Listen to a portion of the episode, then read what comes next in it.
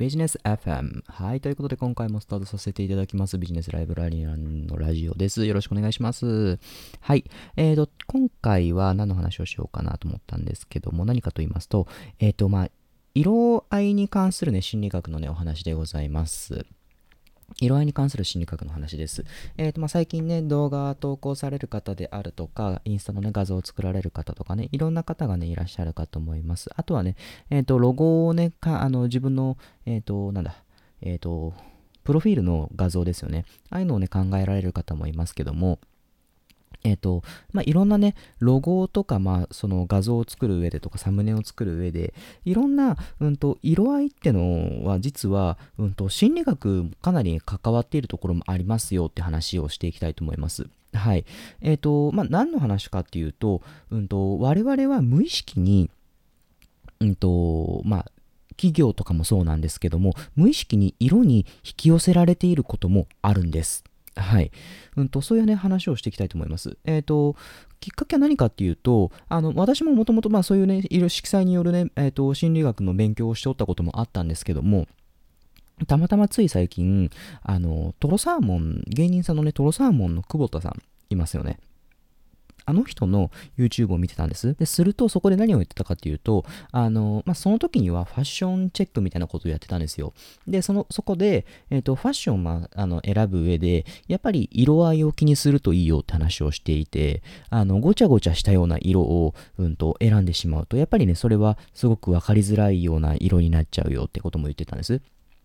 で、あと、あの、合わない色同士で2色とか3色とか少ない色合いでも、合わない色で合わしても、それは意味がないよって話もね、ちょっとね、触れられていたんですよね。あの、その通りだなってことね、思います。うんと、例えばですけども、我々、例えば、うんと、身近にあるようなものですと、何がいいですかね、何でもいいんですけども、あの、Mac とかって、すごくあれ実は、あの、引き寄せられるような、えっ、ー、と、色のね、使い方をしてるんですよね。赤と黄色っていうね、あの、色合いをしてるんですよ。あれって、あの、しかも、黄色がメインであの M っていう風に書いてあって、で、その周りに赤のね、あのバッグがあったりとかして、そういうような感じでね、えっ、ー、と、ロゴがね、作られているかと思うんです。その赤と黄色っていうね、組み合わせがね、すごくね、いいよっていうようなこともあったりとか、あとはそこのね、えー、まあ、看板とかにはマクドナルドっていう風でね、あの、ローマ字で、あの、タイ、タイ、なんだ、あの、名前が書いてあると思うんですけども、そこの名前には、それ白で書いてあるんですよ。赤のバッグに白っていうのは、あの、実はかなり強い、あの、なんだ、その、色彩的にはね、いいあり方なんですよ。で、なんでそういうことが言えるかっていうと、あの、実は皆さん、他にも赤と白っていう組み合わせあるんですよ。何かご存知ですか？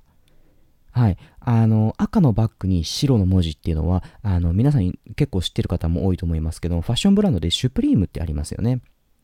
あれも同じように赤と白の組み合わせなんですよね。赤と白の組み合わせってやっぱりそういう意味で引き寄せられるんですよね。紅白歌合戦とかもそうなんですけども、あの、運動会とかもね、赤白で対決するとかもそうですし、あの、まあ、そういったお祝い事でね、紅白をあげるのもそうですし、まあ、そういったところで赤と白っていうのは結構ね、目立つ色でもあるんですよ。